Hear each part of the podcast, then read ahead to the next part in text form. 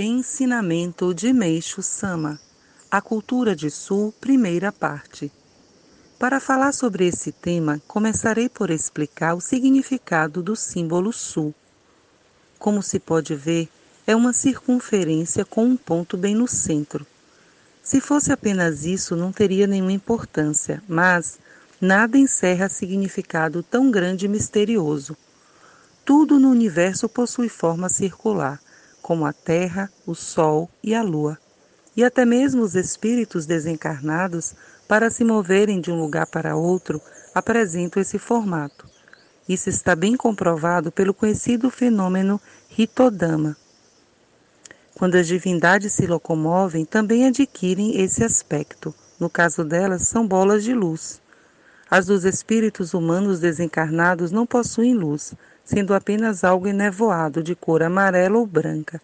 Tratando-se de espírito masculino é amarela e de espírito feminino branca, correspondendo respectivamente ao Sol e à Lua. Agora vamos ao mais importante. Naturalmente, nosso mundo também tem um formato circular, mas não passará de um círculo se o seu interior estiver vazio.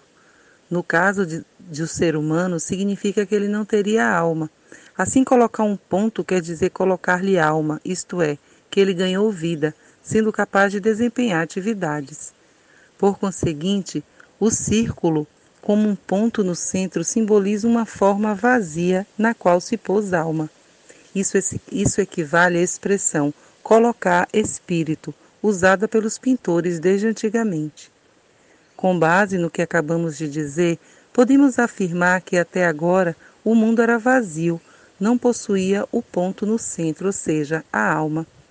Esta é a razão por que escrevi em outra oportunidade sobre a cultura sem conteúdo. Isso pode ser constatado em todos os setores da cultura. Como sempre digo, o tratamento sintomático das doenças também é uma manifestação disso. As dores e as coceiras são amenizadas por meio de injeções ou de medicamentos aplicados ao local.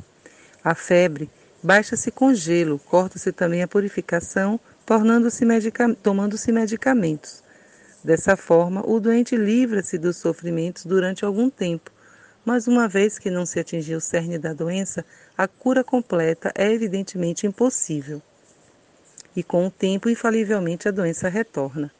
Na verdade, o que ocorreu foi apenas um adiamento. Sendo assim, a causa das enfermidades também está no ponto do centro. Todavia, até agora não se alcançou a compreensão disso.